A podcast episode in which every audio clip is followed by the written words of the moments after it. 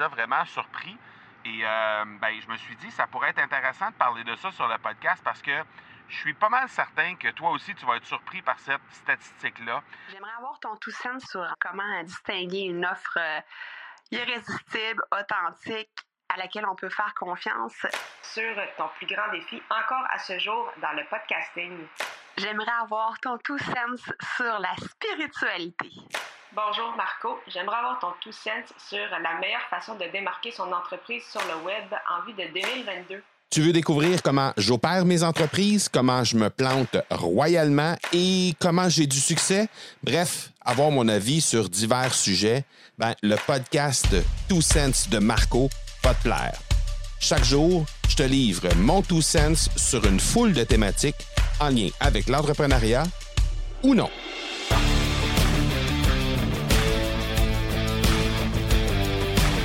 Salut, salut, j'espère que tu vas bien. Euh, Aujourd'hui, je veux te parler d'un, en fait, résultat d'une réunion que j'ai eue hier avec euh, mon club des élites. C'est quoi le club des élites? Ben, c'est simplement euh, des podcasteurs qui veulent développer leur entreprise en mettant au centre de leur stratégie marketing le podcast. Et donc, euh, on travaille avec eux, évidemment, pour bonifier les stratégies autour de leur podcast, pour faire en sorte que euh, le podcast puisse rayonner au maximum et aussi être utile au maximum à l'entreprise euh, pour convertir au final davantage de clientèle. Donc, euh, hier, on avait une réunion et puis on parlait de parcours client. Et à ce moment-là, ben, je leur ai livré un peu ce que moi je faisais au niveau de l'Académie du podcast, qu'on avait en place en termes de parcours de clientèle, les différents, les différents les différents parcours dans lesquels les gens euh, viennent, euh, les gens qui arrivent, les gens qui, euh, selon selon le, le canal d'acquisition par lequel les gens arrivent, ben ils ont des parcours différents. Et je leur ai expliqué un peu tout ça. Et la raison pour laquelle je te parle de ça aujourd'hui, c'est que il y a eu un truc qui les a vraiment, qui les a vraiment surpris. Et ben je me suis dit, ça pourrait être intéressant de parler de ça sur le podcast parce que je suis pas mal certain que toi aussi, tu vas être surpris par cette statistique-là.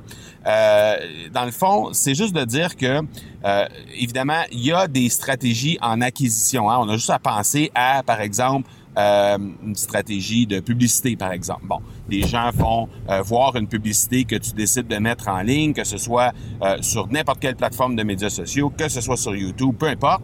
Donc, bref, tu mets une publicité en ligne et euh, ben ça, tu vas réussir à acquérir des, euh, des prospects avec ça. Et ce qui arrive par la suite, ben, c'est que tu dois faire cheminer ce prospect-là. Donc, c'est un peu ça, hein, le parcours du euh, client. C'est un peu ça, c'est de le faire cheminer jusqu'à éventuellement que ce client-là puisse acheter de toi. Donc, ce qui a vraiment surpris l'ensemble des gens qui étaient au meeting hier, c'est ce que je leur ai mentionné à l'étape de la transaction, la première transaction que les gens vont faire avec toi. Et quand je parle d'une transaction, je parle d'une transaction qui est monétaire.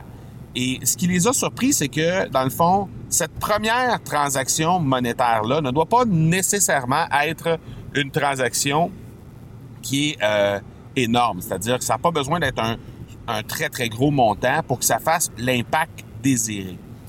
L'idée, c'est que une fois que la personne a sorti sa carte bleue, sa carte de crédit pour faire une première transaction avec toi pour un petit produit, pour un démo, pour un essai pour un dollar pour quelque chose. Peu importe le montant d'argent qui est dépensé à ce moment-là, ben, il y a 90% du travail qui est fait pour avoir le reste, euh, pour faire euh, cheminer ton, euh, ton, ton client, dans le fond, dans le reste de son parcours pour l'amener éventuellement à investir dans de plus grosses, avec de plus grosses sommes, dans de plus gros produits. Et ça a surpris les gens parce que, dans le fond, ce que je leur ai dit, c'est peu importe le montant qui est dépensé entre 1 dollar et 100 dollars, peu importe le montant qui est dépensé, évidemment, il y, a, il y, a, une question de valeur perçue pour les produits et tout ça, mais peu importe le montant qu'on parvient à leur faire dépenser, ben on a 90% du travail qui est fait.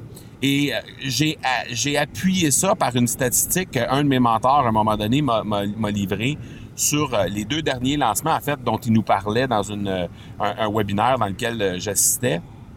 Il nous a dit que la personne qui avait investi un dollar avec lui, euh, ben, en l'occurrence, c'était 97 dollars, mais je veux dire, la personne qui avait investi un dollar avec, avec lui, euh, de, de, tous les gens qui avaient décidé d'investir euh, alors qu'il était en période de lancement, ben, de ces personnes-là, il a réussi à convertir sur une offre à 2000 dollars 30% d'entre eux. Alors que de tous les autres personnes qui étaient présentes sur le euh, fameux euh, lancement en question, de tous les autres personnes, donc les, personnes qui n'avaient pas investi ce 97 $-là pour avoir accès à euh, une forme de client, une forme de salle VIP, on va dire ça comme ça, un traitement VIP pendant le lancement, ben, de tous les gens qui n'avaient pas investi, il avait converti seulement 3% Donc, tout ça pour dire que dès que la personne, dès que tu as réussi à amener un, contact, que tu as réussi à amener un prospect à dépenser un dollar avec toi, ben, tu as 90% des chances, plus de chances en fait, de le voir convertir sur une offre qui est éventuellement plus grande que celle qui, sur laquelle il a converti initialement.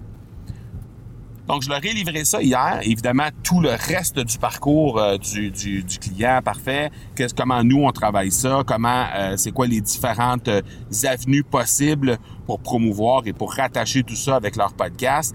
Donc, c'était une masterclass qui a duré environ une soixantaine de minutes.